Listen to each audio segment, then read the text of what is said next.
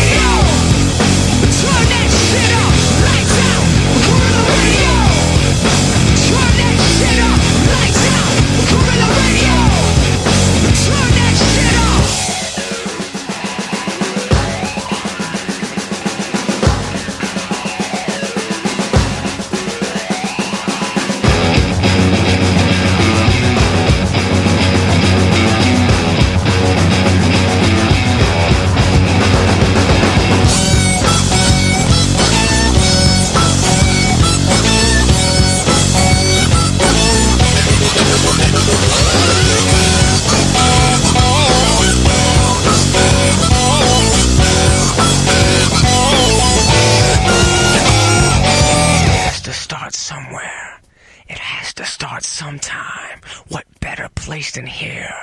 What better time than now? Oh,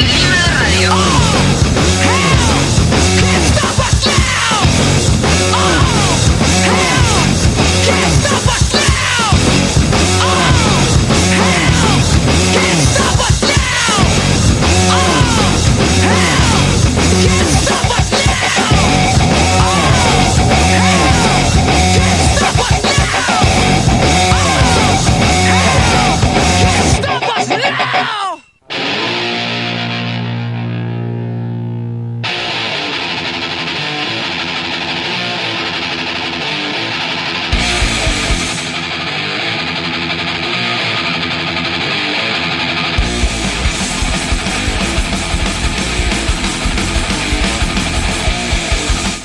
¿Viste cuando tenés esos días en que decís, ¿para qué me levanté?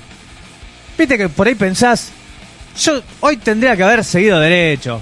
Eh, el día de hoy no tendría que haber existido en mi línea de tiempo. ¿Para qué? ¿Por qué? ¿Por qué a mí? ¿Por qué yo? ¿Por qué esa nube de, de caca me persigue durante todo este puto día? ¿Por qué tengo que llegar al extremo? ¿Por qué tengo que llegar a, mi límite, al borde? De mirarte al espejo y decir, ¿por qué? ¿Qué, qué onda? ¿Qué hice? ¿Qué? ¿Me compré todos los boletos? ¿Puede ser posible que nadie haya comprado otro ticket, otro número, que me los compré todos? Y salió obviamente un, el, el- el sopapo del número y me lo dieron a mí. Digo, ¿por qué a mí? ¿Qué hice yo para merecer semejante, semejante cascotazo en el techo? Bueno, ese fue mi martes.